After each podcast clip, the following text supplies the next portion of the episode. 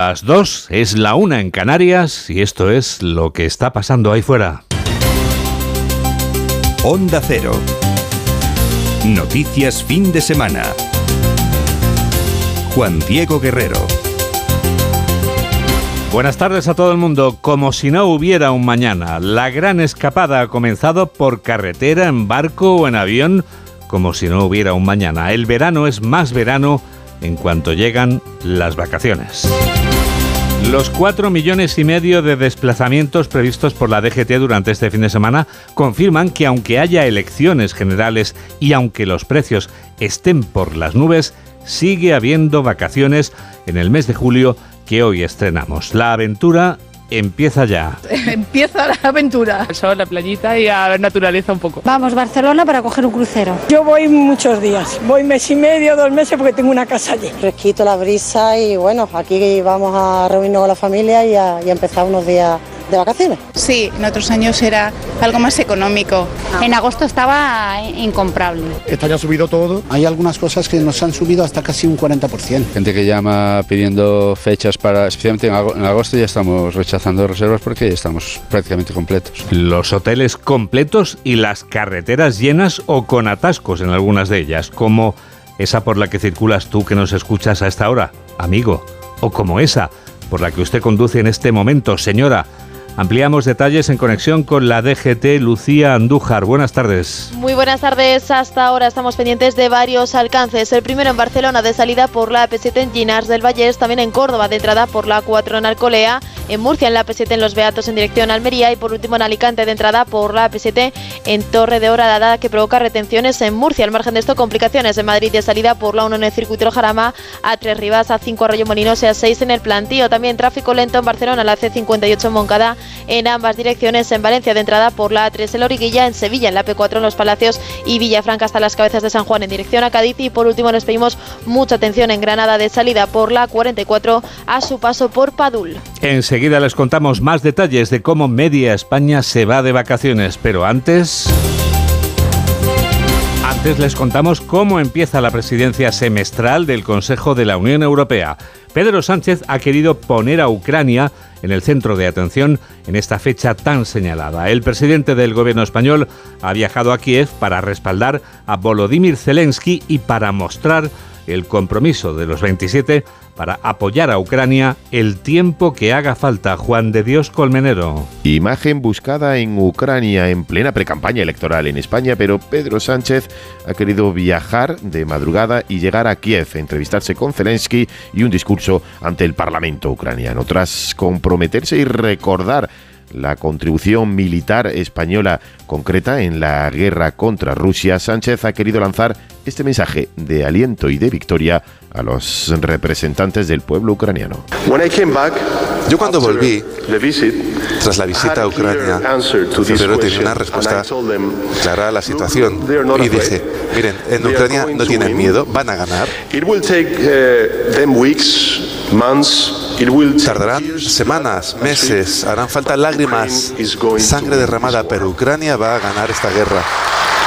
Coincidiendo con el primer día de la presidencia rotatoria de la Unión Europea, Pedro Sánchez ha querido que su primer acto sea de compromiso con la intervención militar y la aportación europea y española en la guerra contra Putin. Pues sí, estamos en plena precampaña, una campaña electoral oficiosa en la que vivimos y faltan 22 días para que vayamos a votar. El líder de la oposición ha viajado este sábado a Jimenels, un municipio leridano de mil habitantes, y allí en Jimenels, Alberto Núñez Feijóo ha vuelto al rural. Allí ha ironizado con la frase de Pedro Sánchez de que nuestra economía va como una moto. El candidato del PP a la Moncloa ha reprochado al presidente del gobierno que apoye la misión de la OTAN en Ucrania, mientras algunos de sus ministros quieren reducir el gasto militar. Redacción de Onda Cero en Cataluña, Robert Calvo. El líder del PP ha hablado de la visita que el presidente del gobierno ha hecho a Ucrania para decir que Pedro Sánchez es incapaz de poner de acuerdo a su ejecutivo. Alberto Núñez Feijóo explica que mientras que Sánchez muestra apoyo total de España a Ucrania y su voluntad de seguir cumpliendo los acuerdos de la OTAN, otra parte de sus ministros han dicho que hay que salirse de la Alianza Atlántica, que hay que rebajar los compromisos en materia de de ayuda militar y que lo que hay que hacer es bajar el gasto militar en una guerra a 25 kilómetros de Europa. Comprenderán ustedes que a los españoles nos toman de broma en la Unión Europea con un presidente que no es capaz de hacer callar a su gobierno, por lo menos mientras él habla. El candidato de los populares también ha querido desmentir en su discurso que España vaya como una moto, como asegura el presidente del gobierno. Dice Núñez Feijóo que la moto está estropeada, sin ruedas y sin frenos, porque somos el primer país en paro de la Unión Europea, el que más ha incrementado su déficit y el que tiene una deuda más elevada. El hábitat de Feijóo es la mentira. Así como suena, lo ha dicho la dirigente socialista de Guardia para atizar al líder de la oposición en ausencia del líder del PSOE. Pilar Alegría se ha despachado a gusto con el Partido Popular en general y con su líder en particular, ¿no, Beatriz Miralles? La ministra de Educación ha colocado al líder del Partido Popular, Alberto Núñez Feijóo, en el centro de la diana en sus declaraciones esta mañana en la sede del PSOE en Zaragoza. Alegría ha calificado de esperpento demoledor el pacto de PP con Vox en Extremadura, un partido que niega la existencia de la violencia de género, deshumaniza a los inmigrantes y que tira la papelera, dice, la bandera y los derechos del colectivo LGTBI. Ese pacto es la evidencia más clara de la falta de coherencia del señor Feijó. Y desde luego refleja también cómo en la mentira encuentra su hábitat natural. Es verdad que cuando uno escucha a Feijó, rápidamente te das cuenta que le da igual atún que betún. Depende del día y depende del momento. Y sobre todo depende de lo que le convenga a él, que no a la ciudadanía. La ministra ha exigido claridad y transparencia al dirigente de la oposición y ha criticado el cambio de criterio respecto a la reforma laboral que hasta ahora era completamente contraria a las políticas económicas del Partido Popular. Este primer día de vacaciones para miles de españoles amanece con muchos de ustedes, ya ha amanecido así con muchos de vosotros, escuchando este programa de noticias en el lugar de descanso. Pero queremos hablar de algo importante y tenemos que decir, se acabó. Se acabó porque tú me lo dijiste. En este caso, la DGT es la que lo dice. Desde este sábado ya no tienes que llevar el triángulo de alerta de peligro. Alerta de peligro. Ya no tienes que cargar con el triángulo, pero atento porque este cambio es aplicable solo en algunas vías. Alberto Marugán, ¿dónde deja de ser obligatoria la medida? Así es, Juan Diego. Esta medida dejará de ser obligatoria en autovías y autopistas. Ahora, tras un accidente o avería, se pasará a utilizarse la señal luminosa V16, un tipo de baliza que se coloca en la parte superior de nuestro vehículo. La razón, anticipaba el director general de la EGT, Pepe Navarro, por un motivo de seguridad. Consideran que es más peligroso bajar a colocar el triángulo a 50 metros que no colocar nada. Con lo cual en el Reino Unido y en Luxemburgo han eximido de la obligación de colocar el triángulo eh, en las vías de alta capacidad. De esta forma se intentará paliar las 22 muertes de media desde los cinco últimos años por bajarse el vehículo. En este sentido también se eximen las multas a los conductores que no hagan uso del triángulo reflectante en estas vías al quedarse inmovilizados. Esta medida estará vigente hasta el 1 de enero de 2026, cuando finalmente desaparezcan por completo los triángulos reflectantes para pasar al modelo V16. La Policía Foral de Navarra tiene desde este sábado las competencias de tráfico que hasta hoy tenía la Guardia Civil Onda Cero Navarra Milagros Bidondo. La asunción de la competencia de tráfico y seguridad vial se concreta en 10 funciones específicas que hasta ahora venía ejerciendo el Estado y que se asumirán de manera gradual. A partir de ahora se abrirá además un periodo de transición de un máximo de cuatro años para que la Policía Foral asuma en exclusiva todas estas competencias. La presidenta en funciones, María Chivite, se mostraba satisfecha. Un hito histórico, dado que la dictadura franquista nos arrebató esta competencia hace más de seis décadas y por fin la hemos recuperado para nuestra comunidad. Hay que recordar, la propia Constitución ampara nuestro autogobierno y el propio Tribunal Supremo avaló ya en el año 2018 el traspaso de esta competencia. Por su parte, el vicepresidente y consejero de Interior en funciones, Javier Remírez, destaca que se pretende impulsar una gestión integral de la seguridad vial. Nuestro objetivo es avanzar hacia una movilidad segura dentro de la visión de cero accidentes y muertes en carretera e impulsar una sociedad más concienciada, formada y responsable a finales de año se prevé habilitar la pasarela a la Policía Foral para los guardias civiles de tráfico que lo deseen y su incorporación en 2024. La gran escapada ha comenzado este 1 de julio por carretera, en barco o en avión. Los aeropuertos están a tope durante este fin de semana. Pedro Pablo González. Desde la pasada jornada hasta el lunes 3 de julio, los aeropuertos españoles van a operar 25.676 vuelos, que es un 1% más que el año pasado, pero aún un 3% por debajo de los niveles del 2019. Pero si hay un aeropuerto que ha recuperado con crecer los niveles prepandemia, es el de Adolfo Suárez Madrid-Barajas, que va a operar más de 4.100 vuelos. Tras Madrid, el segundo con más actividad es el Josep Terradellas Barcelona-El Prat, seguido de Palma de Mallorca y Málaga Costa del Sol. La huelga de Air Europa no se deja notar, ya que los altos servicios mínimos decretados hace que se suspendan solo entre 8 y 10 vuelos al día hasta mañana domingo. Y un aviso a los afortunados que viajen hacia o desde California. Hay importantes retrasos y cancelaciones en la zona de Los Ángeles, a lo que se suman los problemas del puente del 4 de julio en Estados Unidos. El puente aéreo del delito. El Cuerpo Nacional de Policía ha echado el guante a unos individuos que tenían debilidad por el puente aéreo, pero no con fines turísticos. Diego Cano. Efectivamente, de turismo poco. La Policía Nacional, junto a los Mossos de Escuadra, ha desarticulado en Madrid un grupo de ladrones que viajaban a Barcelona para robar relojes de lujo. Los agentes han detenido a dos hombres afincados en las afueras madrileñas. Desde el Cuerpo Nacional de Policía, la portavoz Verónica Cibantos explica su modus operandi. Tenían su base de operaciones en Madrid y se desplazaban a Cataluña para cometer los asaltos violentos y posteriormente volver a la capital con el botín. Los asaltantes se valían de la técnica del mataleón para inmovilizar a sus víctimas, que consiste en estrangularlas por la espalda para dificultar su respiración e impedir que se defiendan. Se relaciona a los detenidos con el robo a dos empresarios a los que sustrajeron dos relojes de alta gama valorados en 160.000 y 15.000 euros.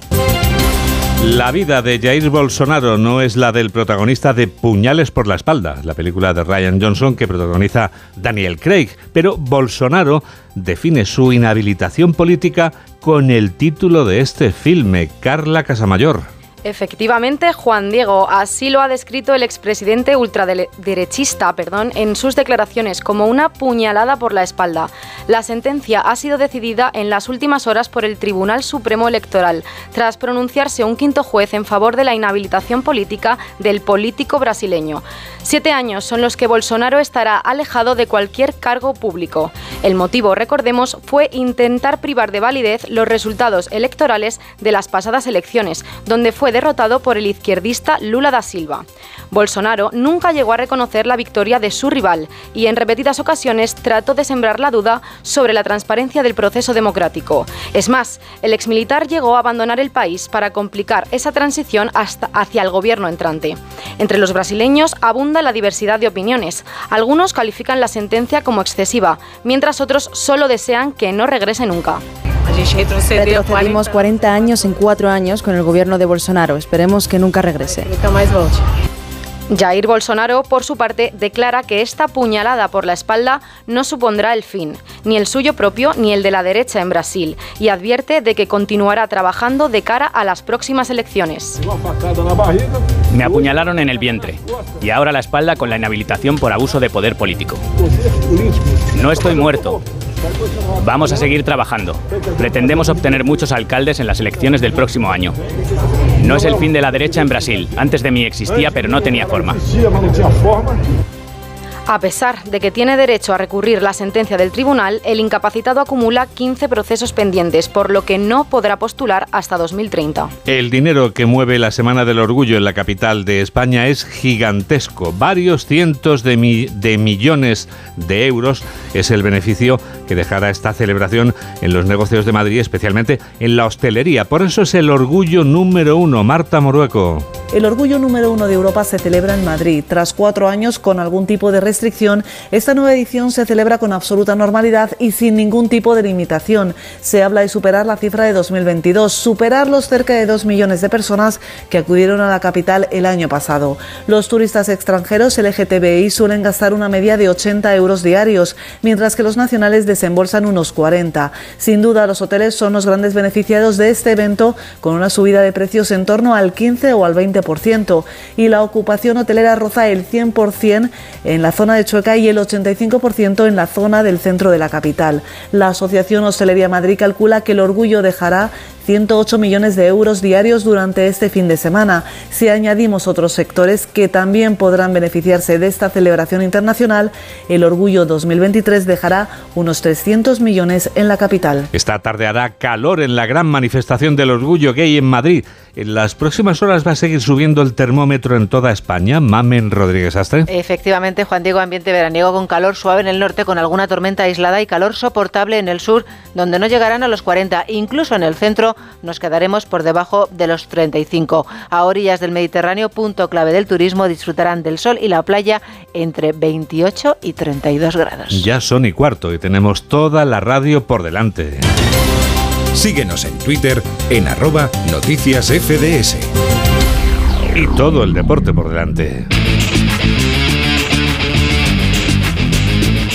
Por eso está ya aquí en este estudio 2 de Onda Cero Alberto Collado. ¿Qué tal, Collado? ¿Qué tal, Juan Diego? Muy buenas. Pues es un honor recibirte. ¿eh? Bueno, el, honor es mío pasarme por el Noticias fin de semana y sobre todo, Juan Diego, contarle a los oyentes de Onda Cero lo que está pasando, que son muchas cosas. Arrancamos julio con Tour de Francia, con Fórmula 1 y con muchas noticias. Si quieres, vamos a ello. Lo quiero, Alberto, todo. Venga, pues vamos a irnos lo primero a ese Tour de Francia. Esta mañana arrancaba eso de la 1 a menos 5, más o menos. Eh, partía, salía desde Bilbao. Así que aquí tenemos que empezar este informativo. Alberto Pereiro, muy buenas.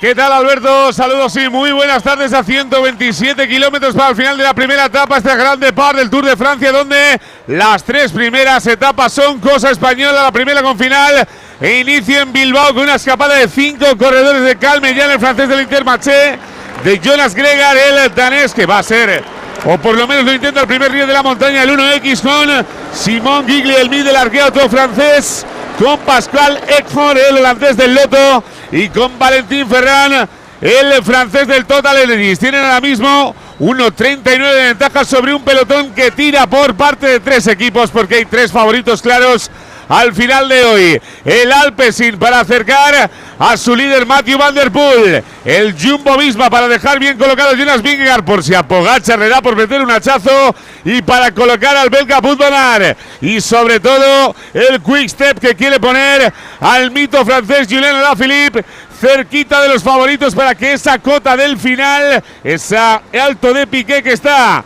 a 10 kilómetros de meta la coronación y que tiene 3 kilómetros más o menos. Al 9,5% va a eliminar a los sprinters y nos va a dejar una mezcla entre clasicómanos y favoritos a la general para dejar bien colocados si se puede Enric Mas y a Mikel Landa y soñar con Peño Bilbao y Alex Aramburu para que estén cerca de la victoria el día de hoy. Ya te digo, 126 kilómetros para el final. Escapada de 5 a 1, 43 el pelotón.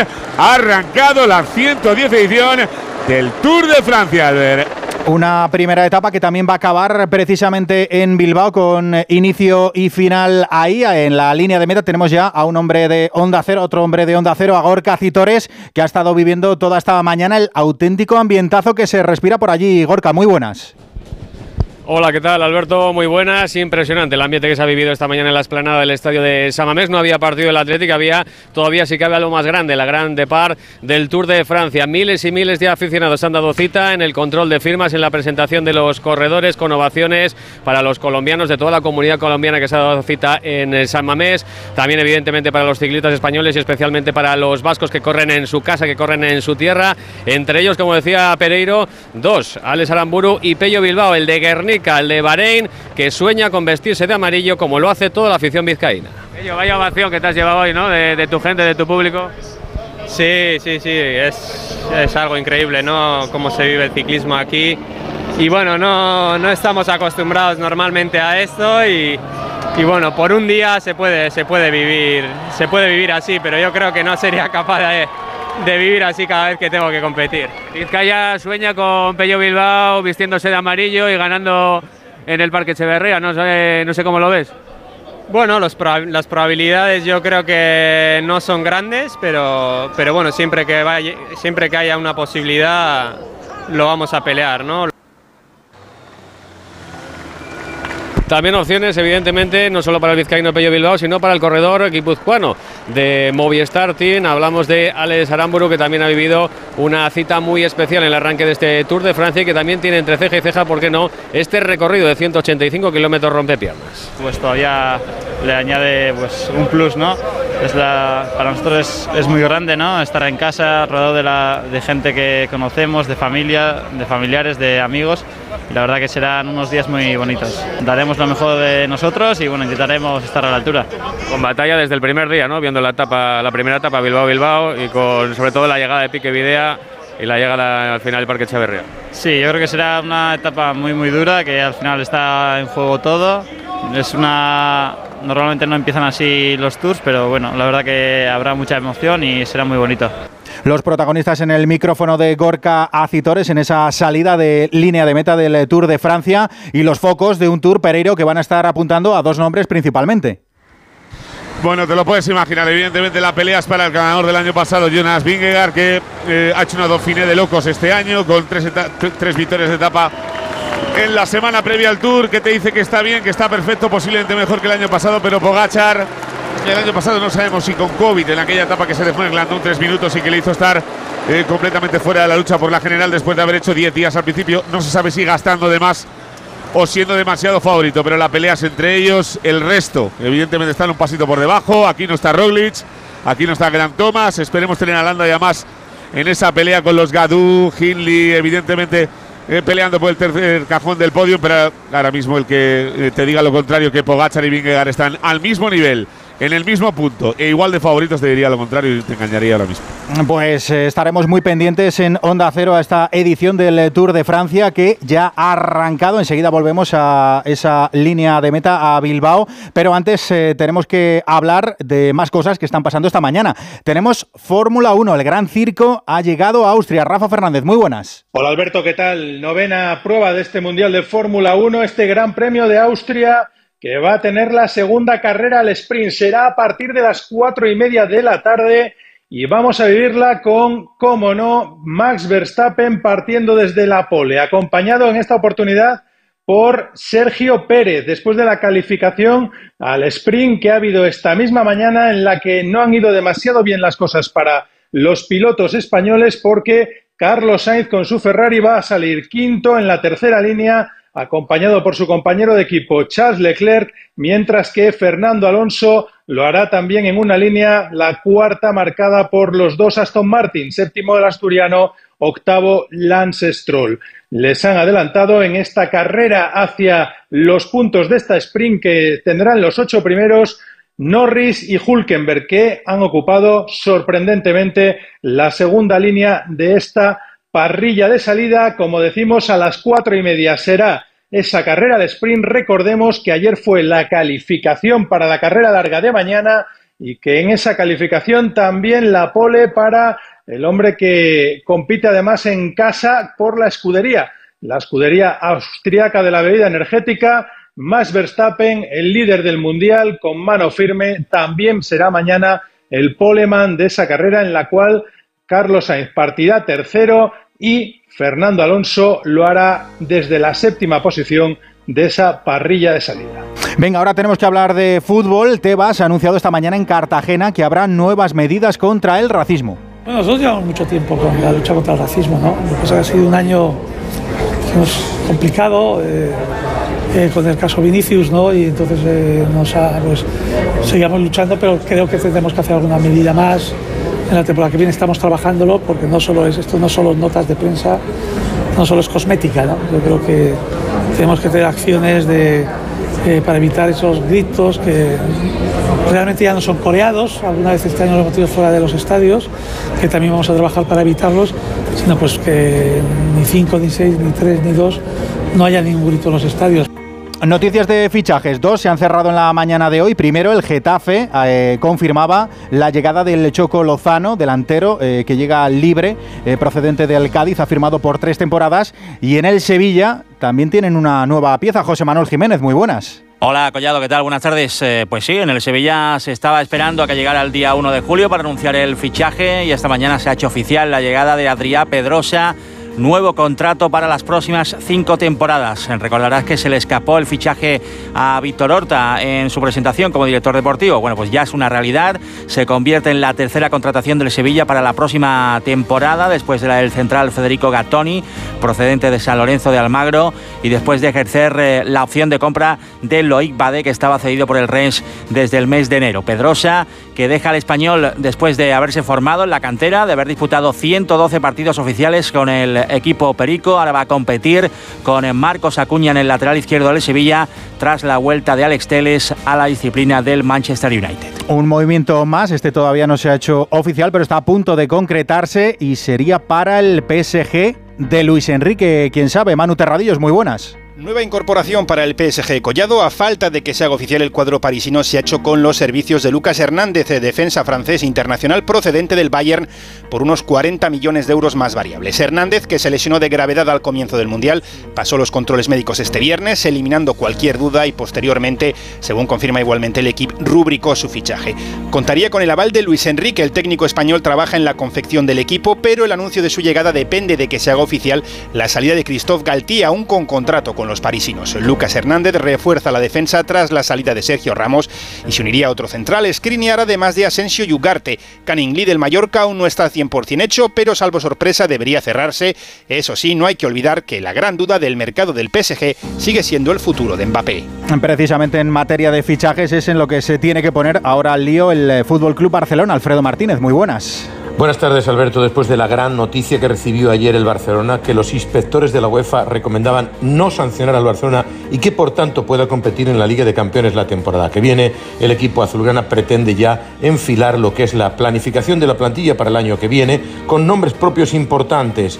Deco estuvo en Turquía el otro día y hay cierto optimismo para llevarse al futbolista del Fenerbahce, Arda Güler, aunque también el Real Madrid le pretende. Las últimas informaciones apuntan a que Deco ha prometido pagar una parte de los 17 millones de euros este año. Sin embargo, el conjunto del Fenerbahce, que se quedaría con él hasta la temporada siguiente, exige que el Barcelona también pague los derechos de formación y que incluso se quede el 20% de un hipotético traspaso futuro, lo cual encarecería la operación para el Fútbol Club Barcelona. Pero Arda Güler es uno de los principales objetivos, igual que Uriol Romeu, después de que Brochovic haya quedado fuera de la órbita del Barcelona, el equipo azulgrana todavía no ha hecho una oferta al Girona que se remite a la cláusula de rescisión, que estaría en torno a los 7 millones de euros, pero por descarte, Uriol Romeu, el centrocampista del Girona, sería la principal alternativa para esa demarcación en el Fútbol Club Barcelona. Semana, por tanto, de movimientos también para intentar cerrar definitivamente al brasileño Víctor Roque. Y salidas. Después de la noticia de que ayer abandonó el equipo tras llegar a un acuerdo Samuel Untiti, que ha liberado una buena parte de masa salarial, los nombres propios son los de Clement Lenglet, o el propio jugador Alex Collado que ha estado cedido en el Elche. El Barça trata de quitarse el astre y de mirar ya hacia la planificación de la temporada 2023-2024. Más citas eh, para hoy. Esta noche juega la selección española sub-21 ante Suiza en los cuartos eh, de final del europeo. Este es el seleccionador Santi Denia. Nos ha tocado Suiza, nos enfrentamos a Suiza, que, nos conocemos los dos y que, es una muy buena selección con, las fases del juego muy bien, muy bien preparadas. Pues habrá que hacer un, partido mejor que el que hemos hecho en estos tres partidos, incluso mejor que el que hicimos en, en marzo para ganar. ¿Es España favorita esta noche, Alberto López Frau? Muy buenas. Muy buenas, Alberto. Para mí España es favorita. Es verdad que el partido ante Ucrania dejó sensaciones encontradas, porque Santidenia rotó mucho y durante muchos minutos España estuvo a merced de Ucrania, lo enmendó Abel Ruiz en el tramo final con un golazo, y se cumplió el objetivo de ser primeros. Después nos sonrió la fortuna a la hora del cruce, porque nos podíamos haber enfrentado a Francia, que es una selección mucho más poderosa, incluso a Italia, que ya está eliminada, y el rival finalmente será Suiza. No hay que menospreciar a Suiza, pero si España está al nivel del primer partido ante Rumanía y de la primera parte ante Croacia, es muy superior a nivel colectivo y a nivel individual. Espero el once de gala, con Rodri en la derecha, con Sergio Gómez en la izquierda, con Sancet por delante del doble pivote, Antonio Blanco y Baena, que creo que marca la diferencia en este campeonato, pero tenemos que ver a esa selección que aprieta arriba, que ahoga al rival, que circula la pelota rápido y que marca la diferencia sobre todo por las bandas. España tiene dos de las mejores bandas del campeonato. Por lo tanto, si la selección está al nivel que puede dar, es favorita ante Suiza y debería estar en las semifinales. Y también a las 8 de la tarde tenemos otra cita importante en baloncesto. Alberta Ranz, muy buenas. Buenos días, Alberto. España se medirá a Turquía a las 8 de la noche en la segunda semifinal de la Copa del Mundo Sub-19 en el Phoenix Hall de Debrecen, en Hungría, con la intención de conseguir presencia en la gran final de mañana, un partido por el título que los nuestros no disputan desde la conquista del célebre oro en Lisboa en 1999. Entonces con los Pau Gasol, Juan Carlos Navarro, José Manuel Calderón, Raúl López, Felipe Reyes y compañía. El equipo que dirige ahora Dani Miret marcha hasta el momento con puño de hierro en el torneo, habiendo superado por 27 puntos a Canadá, por 19 a Francia y por 9 a China en la primera fase, por 100 al Líbano en octavos y ayer por 38 a Argentina en cuartos. Será la cuarta ocasión en que turcos y españoles se ven las caras en un Mundial sub-19, hasta ahora siempre con triunfo otomano, el último precedente el 28 de junio de 2015 en Grecia. La primera semifinal la disputarán Francia y los Estados Unidos a las 5 y media de la tarde. ¿Cómo dejamos la etapa del Tour, Pereiro? Con cinco por delante, recordamos Calmeñán, Gregar, Guilherme, Ejor y Ferrón a 117 kilómetros de meta subiendo San Juan de Catelugache. Los favoritos tranquilos por detrás trabajan Jumbo Visma, Alpecin y Jugestep para sus tres líderes. Luego lo contamos a partir de las 4, Albert. A partir de las 4 de la tarde en Radio Estadio con Félix José Casillas, todo el tour, toda la Fórmula 1, todo lo que pase en el mundo del deporte. Juan Diego. Gracias, Alberto Collado. Hasta luego. Son las dos y media, es la una y media en Canarias y esto sigue siendo lo que está pasando ahí fuera. Onda Cero. Noticias fin de semana. Juan Diego Guerrero. Lo esencial de este sábado es lo que sintetiza en un minuto Carmen Sabido. Y lo esencial está pasando hasta ahora en las carreteras donde se circula con retenciones principalmente en las salidas de Madrid, Barcelona y las entradas a los destinos de playa. España ejerce desde hoy la presidencia de turno de la Unión Europea. El presidente Pedro Sánchez ha viajado a Kiev, se ha entrevistado con Zelensky y ante el Parlamento se ha comprometido a apoyar a Ucrania el tiempo que haga falta y ha apoyado también la entrada en la Unión Europea y en la OTAN. En Lleida, el líder del Partido Popular Popular, Alberto Núñez Feijó, se ha definido como periférico y bilingüe. Ha asegurado que no hará políticas centralistas y el diagnóstico que hace de la economía es que va como una moto estropeada, sin frenos, sin ruedas y sin gasolina. La violencia y los disturbios se extienden por toda Francia, por París, Marsella, Lyon y Nantes y hoy se ha enterrado al joven Nael y la cuarta noche de altercados nos ha dejado un balance de más de 1.300 detenidos. En Pamplona se investiga un posible crimen machista. Un hombre se ha entregado a la policía después de matar a una mujer en un bar, en un bar del barrio de Ermitagaña. Otro triste suceso ha ocurrido en la localidad de Zuera, en Zaragoza, donde el alcalde Luis Tubieta ha fallecido tras ser arrollado por un vehículo cuando montaba en bicicleta. Madrid a esta hora también se viste ya con la bandera arcoíris para celebrar esta tarde la Marcha del Orgullo. Es una de las principales de Europa y pondrá el foco en reclamar la igualdad de derechos para todas las familias y reivindicar la ley LGTBI. Y orgullosos, Juan Diego, estamos porque Antena 3 se ha consolidado como líder de audiencia en junio y ya van 20 meses de liderazgo. Una magnífica noticia para A3 Media y la enhorabuena a todos nuestros compañeros de Antena 3. Síguenos en Facebook en Noticias Fin de Semana Onda Cero. 2 y 32, 1 y 32 en Canarias. Vamos con los detalles de alcance de ese suceso que acaba de mencionar Carmen Sabido en su resumen de las dos y media, una y media en Canarias. Estamos hablando de un posible crimen machista del que nos ofrece los primeros datos desde nuestra emisora en Pamplona, Milagros Bidondo. Un hombre ha matado este sábado por la mañana a una mujer en un bar del barrio pamplonés de Ermitagaña, en la calle Francisco de Alesón. Después se ha entregado a la policía municipal, que es quien se encarga de investigar lo ocurrido. El suceso ha tenido lugar en torno a las 9 de esta mañana, cuando el hombre habría apuñalado a una mujer causándole la muerte. Agresor y víctima son de origen chino. España está yéndose de vacaciones el mismo día en el que el presidente del gobierno se ha marchado a Ucrania. Así empieza la presidencia semestral del Consejo de la Unión Europea. Pedro Sánchez ha querido poner a Ucrania en el centro de atención en esta fecha tan señalada. El presidente del gobierno ha viajado a Kiev para respaldar a Volodymyr Zelensky y para mostrar el compromiso de los 27 en su apoyo a Ucrania el tiempo que haga falta, informa Juan de Dios Colmenero. Empieza la Vamos a El presidente del gobierno ha querido que su primer día de la presidencia rotatoria de España, de la Unión Europea, sea en Ucrania. El apoyo a la guerra contra Rusia, algo que más de una ocasión ha venido poniendo en duda sus propios socios de gobierno en España, pero que hoy Sánchez ante el Parlamento ucraniano ha querido reivindicar y ofrecer el apoyo de toda la Unión Europea el tiempo que haga falta, ha dicho, recordando en concreto la contribución militar española. España sigue desempeñando su papel. Hemos entregado más tanques Leopard, personal armado y un hospital de campaña con capacidad quirúrgica. Incremento de la contribución española y este mensaje de victoria ante el Parlamento ucraniano. Yo cuando volví, tras la visita a Ucrania, primero tenía una respuesta clara a la situación y dije, miren, en Ucrania no tienen miedo, van a ganar. Tardarán semanas, meses, harán falta lágrimas, sangre derramada, pero Ucrania va a ganar esta guerra. En su condición de presidente de turno de la Unión Europea se ha comprometido y ha anunciado la aportación de 55 millones financiados a través del grupo del Banco Mundial y del Programa de Desarrollo de Naciones Unidas.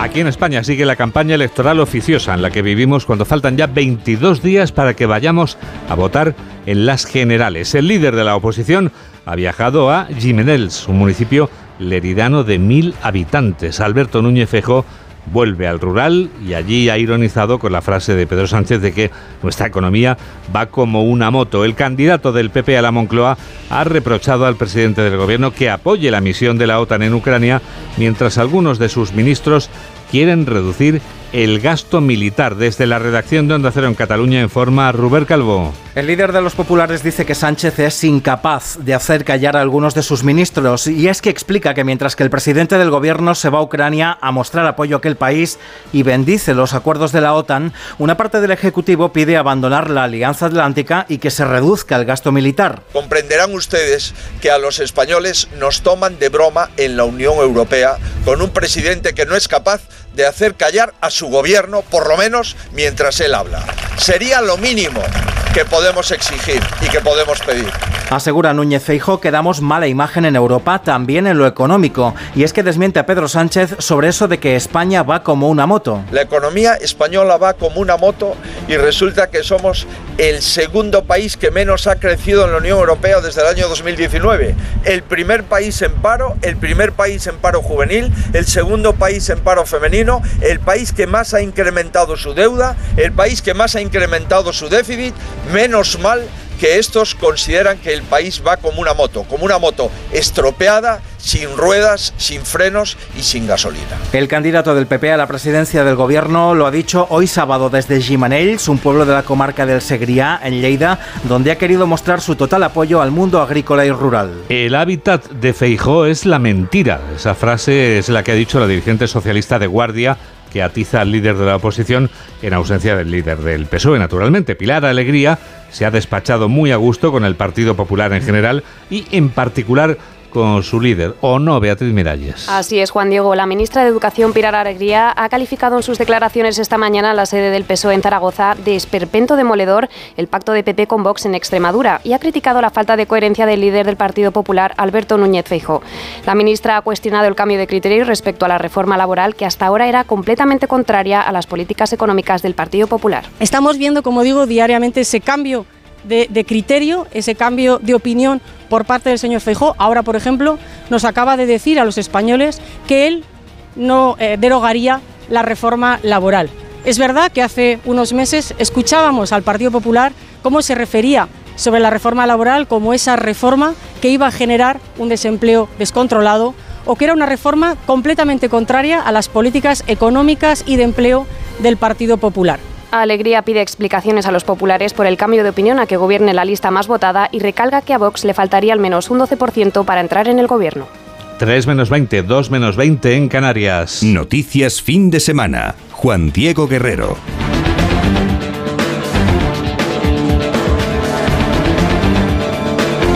El puente aéreo del delito. El Cuerpo Nacional de Policía ha echado el guante a unos individuos que tenían una debilidad. Tenían debilidad por el puente aéreo, pero no precisamente con fines turísticos. Diego Cano. Efectivamente, poquito turismo. En una operación conjunta, Policía Nacional y Mossos de Escuadra han desarticulado en Madrid a un grupo especializado en el robo violento de relojes de lujo. Los ladrones tenían su base de operaciones en la capital y se desplazaban hasta Barcelona para cometer los asaltos, en los que empleaban la técnica del mataleón, un movimiento que consiste en sorprender a las víctimas por la espalda y pasarles el brazo por el cuello para realizar un estrangulamiento que las inmovilice. Hay dos hombres detenidos que vivían en el extrarradio madrileño. Verónica Cibantos, portavoz del Cuerpo Nacional de Policía, policía revela que encontraron en el domicilio de los arrestados.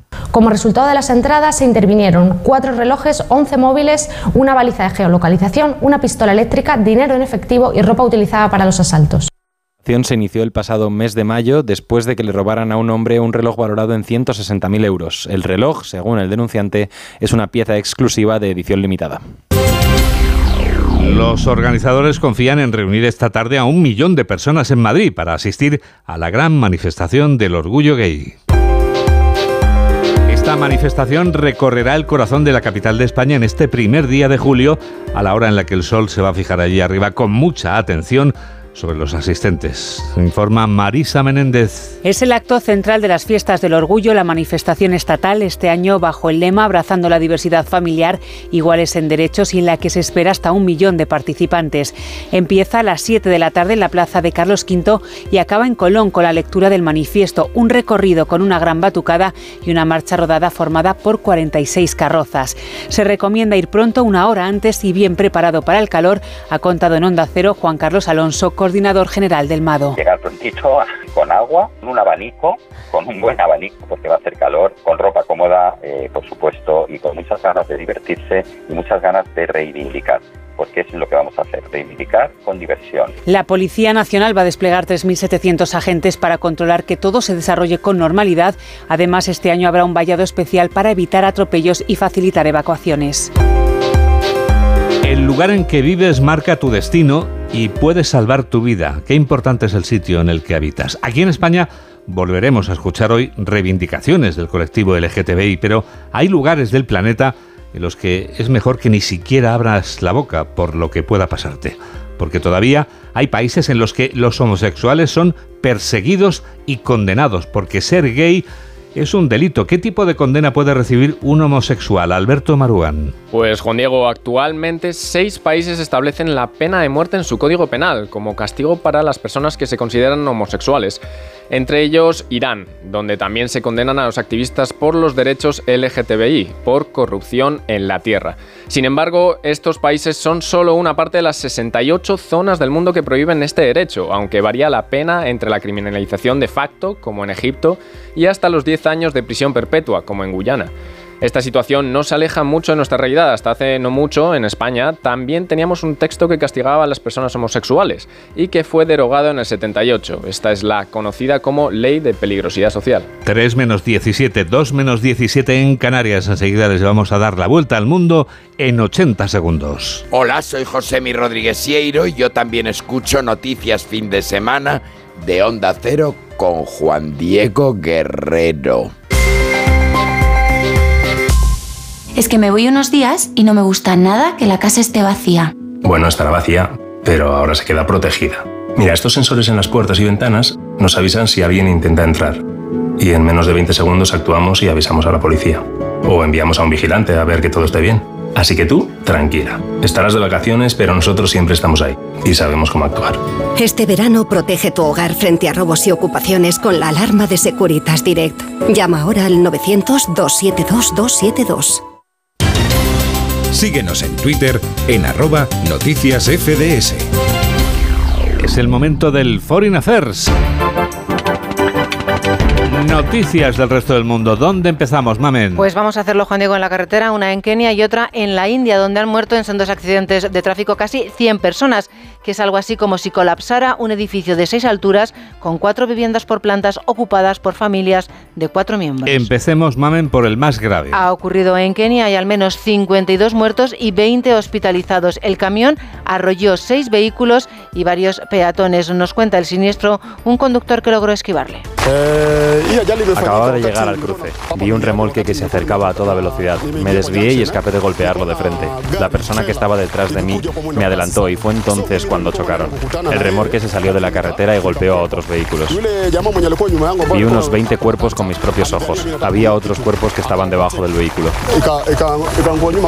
Esto ha ocurrido en Kenia. En la India, un autobús se incendia tras chocar con un divisor y calcina al menos a 25 personas, entre ellos tres niños. El autobús chocó contra el puente. Tras el impacto explotó el tanque de gasolina y se virtió por todo el vehículo. Se incendió y el vehículo se inclinó hacia adelante. La gente, tras el incendio desatado, no tuvo la oportunidad de escapar. Ocho personas lo consiguieron. De alguna manera lograron salvar sus vidas. Pero desafortunadamente 25 personas han muerto y las muertes se deben más al fuego que al accidente, porque todos los cuerpos están carbonizados.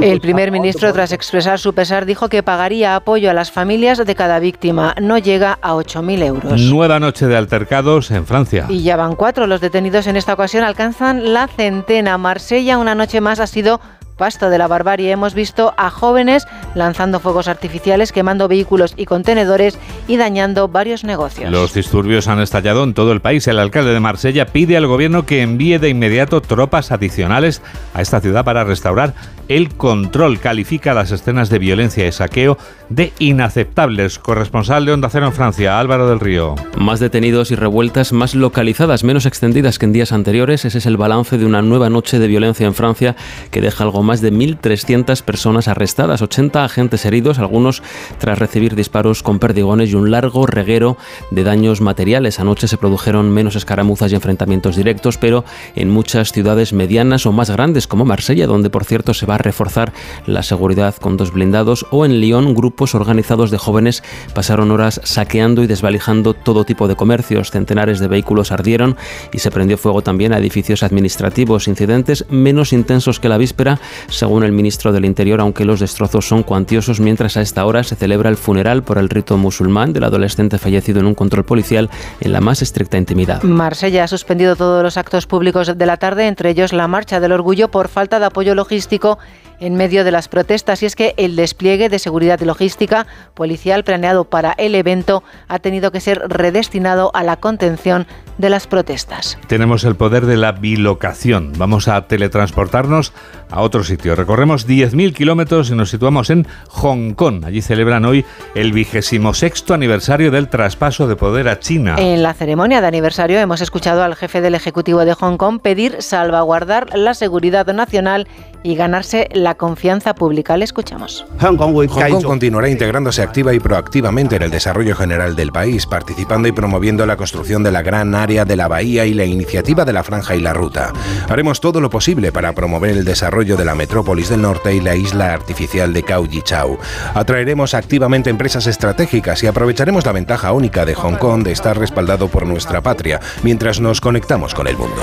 Este año no ha habido restricciones, pero sí se ha reforzado la seguridad en la ciudad con miles de policías desplegados y antes de abandonar al gigante asiático, hoy son 75 los cazas detectados en Taiwán y 7 los buques de guerra chinos en las inmediaciones de la isla. En Brasil, el expresidente Bolsonaro considera su inhabilitación como una puñalada por la espalda. Cinco de los siete jueces votaron para condenar a Bolsonaro de 68 años por abuso de poder y uso indebido de los medios de comunicación por sus acciones en junio del año 22 antes de las elecciones, cuando convocó a los embajadores para ventilar afirmaciones infundadas sobre el sistema de votación electrónico de Brasil. Bolsonaro asegura que no actuó mal y dice que no está muerto. Me apuñalaron en el vientre y ahora la espalda con la inhabilitación por abuso de poder político. No estoy muerto, Vamos a seguir trabajando. Pretendemos obtener muchos alcaldes en las elecciones del próximo año. No es el fin de la derecha en Brasil. Antes de mí existía, pero no tenía forma. Y en Brasil, Juan Diego, hemos encontrado gente a favor y en contra. Pensé que era una broma. Lula hizo mucho más y aún hoy está libre y es presidente. Pensé que era una broma. Estoy totalmente en contra. Retrocedimos 40 años en cuatro años con el gobierno de Bolsonaro. Esperemos que nunca regrese. El expresidente se enfrenta además a múltiples investigaciones penales que podrían llevarlo a la cárcel. Vamos a ver, Mary of the Carmen, algo amable o por lo menos diferente, por Mira, favor. curioso, tengo en Bolivia que intentan batir el récord de la sopa de cerdo más grande del mundo y por la cantidad de ingredientes todo apunta a que lo van a conseguir. Hemos trabajado con 500 kilos de carne de cerdo, hemos trabajado con una carga de mote, una carga de chuño, hemos trabajado con 55 kilos de ají amarillo, este, 10 kilos de ají rojo, hemos trabajado un kilo, un kilo de, ajo, un kilo de pimienta, un kilo de, comino. Son los ingredientes que, que- que- son los degustados y la transformación que tenemos el día de hoy para presentar el fricasé más grande del mundo. La fricase Juan Diego es una sopa picante muy popular en Bolivia y proviene de la cocina francesa. Y en Alcal, en México, tengo un alcalde que se ha casado con un caimán. Y se va el caimán, se va el caimán. ¿Se va para la Barranquilla? Que no, que no estamos en Colombia. Es que Juan Diego me haces pensar otras cosas. Te volviendo inquieta, te y te me perturba, ¿no? perturba, sí. Volviendo al alcalde y a su novia Caimán, la ceremonia ha sido muy colorida, sonaba música tradicional y los invitados bailaban mientras imploraban a la lideresa que sellara las nupcias con un beso. la, la unión de dos culturas entre los nueves y los chontales. Esto a raíz de un pleito entre estas dos culturas, la unión entre la princesa y su servidor. Para nosotros representa mucho porque ella es la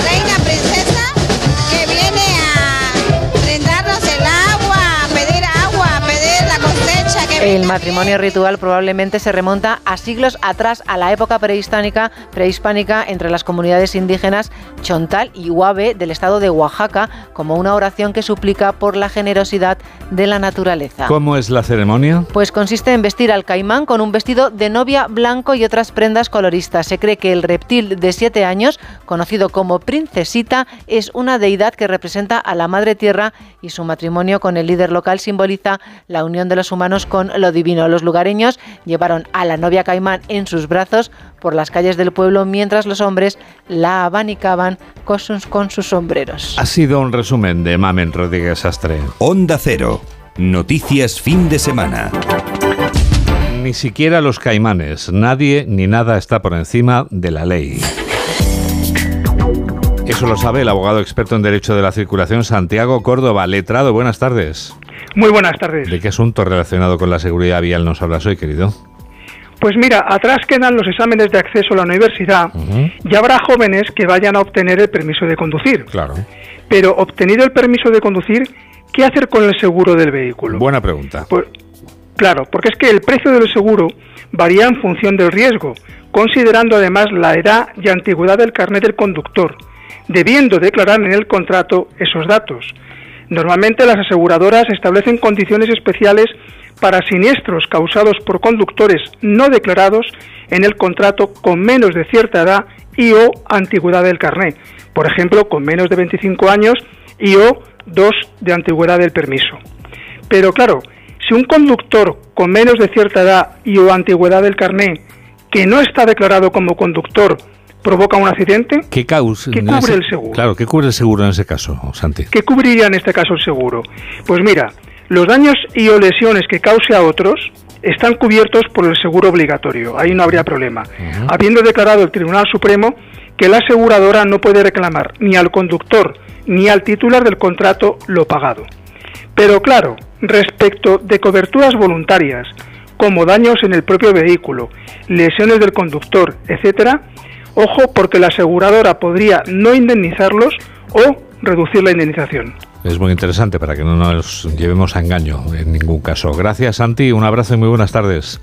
Muy buenas tardes. 3 menos 7, 2 menos 7 en Canarias. Enseguida les llevamos a la ciudad que los romanos llamaron Augusta Emérita. Hola, soy Esther Vaquero y yo también escucho noticias fin de semana de Onda Cero con Juan Diego Guerrero. Estudios recientes confirman el hallazgo de una nueva especie humana cada vez más numerosa, la gente singular. Personas indistinguibles entre la multitud pero con actitudes extraordinarias. Y usted podría ser uno de ellos. ¿Prefiere el diálogo a la confrontación? ¿Padece de buen humor generalizado? ¿Presenta una increíble curiosidad por el mundo que le rodea? Si tiene alguno de estos síntomas podría ser parte de la gente singular y tenemos el programa de radio perfecto para usted. De lunes a viernes de 3 a 7 de la tarde en Onda Cero, Julia en la Onda la radio plural de la gente singular. Síguenos en Facebook en Noticias Fin de Semana Onda Cero. La penúltima noticia está en Emérita Augusta, la capital de Extremadura y la capital del Festival de Teatro Clásico de Mérida, tan apreciado por quienes aman, por quienes amamos el teatro, porque hoy comienza este certamen teatral Onda Cero Mérida, Julia Romero. Mérida alza un verano más su telón. Lo hace en la 69 edición del Festival Internacional de Teatro Clásico de Mérida, que arranca este fin de semana y lo hace con doble ración. El concierto de la Orestiada el sábado y la Comedia de los Gemelos el domingo. El director del festival, que es Jesús Cimarro, ha recalcado lo ecléptico del festival este año. Porque creo que es importante que el festival tiene comedias, tiene tragedias, tiene musicales pero también tiene otro tipo de propuestas que están ahí y que yo creo que el público eh, de Mérida tiene eh, la posibilidad de conocer. Es una programación ecléctica para todo tipo de público. Y cuando digo todo tipo de público me refiero a eso, que hay una gran variedad de público que demanda de, este tipo de propuestas también. También comienza este fin de semana las actividades paralelas del festival, así que todos los sábados tendrá lugar el pasacalles El Reino Marino de Poseidón y las noches de los lunes durante julio y agosto están reservadas también para el cine al aire libre. Es el momento de hablar de libros. Hablamos de libros con Paco Paniagua. Nuestro cuerpo es el último libro del profesor y divulgador Juan Luis Arzuaga, un gran estudioso de la evolución humana, siete millones de años de evolución que vienen perfectamente explicados en sus páginas y de manera muy amena. Se trata del primer libro sobre la evolución de la anatomía humana que une ciencia y arte. De hecho, el libro fue presentado en el Museo del Prado. El verdadero libro es nuestro cuerpo, en el sentido de que el cuerpo humano es un documento es un documento que nos cuenta 7 millones de años de evolución. O sea que el libro que hay que leer es el del propio cuerpo. Ese es el libro. Entonces yo lo que eh, proporciono aquí es una guía para la lectura del libro importante aquí, que es el cuerpo humano. Nuestro cuerpo de Juan Luis Arzuaga. La Ronda, novela negra de Francisco Vescos. Se descubren en Madrid una serie de cadáveres en lugares remotos de la capital. Dos investigadores de distintas comisarías buscan pesquisas cuando llegan a la conclusión de que un mercenario de élite está rondando las calles de la ciudad, saltan todas las alarmas. Quería hacer el, libro más adictivo que, que estuviera dentro de mis posibilidades y muy unido íntimamente a, la ciudad de Madrid, pero, pero a la ciudad de Madrid que yo conozco, a la ciudad de Madrid de mis rutinas y, a partir de ahí establecer un, juego con el lector y, bueno, eh, que se lo pasara igual de bien al leerlo que yo al escribirlo. La ronda de Francisco Vescos Rojas Negra. En esta semana de celebración del orgullo LGTBI llega a librerías un pequeño libro escrito por Inés Martín Rodrigo, Una homosexualidad propia. Es el relato del descubrimiento de la orientación sexual con la advertencia de que los derechos adquiridos pueden perderse. Este libro es eh, un testimonio al que he llegado después de un largo camino recorrido. Es un libro que además llega en el momento en el que yo estaba preparada para escribirlo. Desde luego no habría sido capaz de hacerlo hace 10, 5 años y que demuestra que la literatura es un compromiso. Una homosexualidad propia de Inés Martín Rodrigo, editorial Destino. Mamen Rodríguez Astres, quien produce, y Nacho Arias es quien realiza este programa de noticias aquí en Onda Cero, en la radio. Noticias fin de semana. Juan Diego Guerrero. ¿Cómo pasa el tiempo? Nos despedimos ya con ellos. Sí, así se llama el dúo formado por Guille Mostaza y Santi Capote.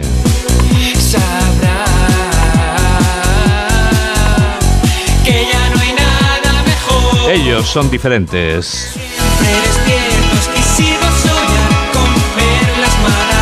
¡Viva la diferencia!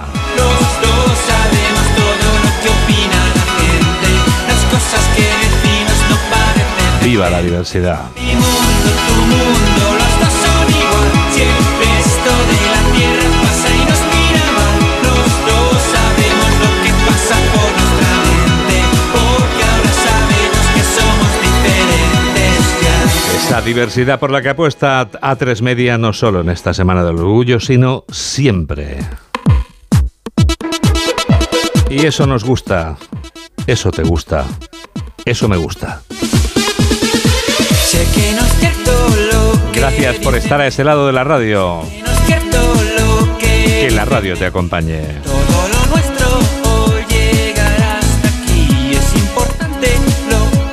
Adiós.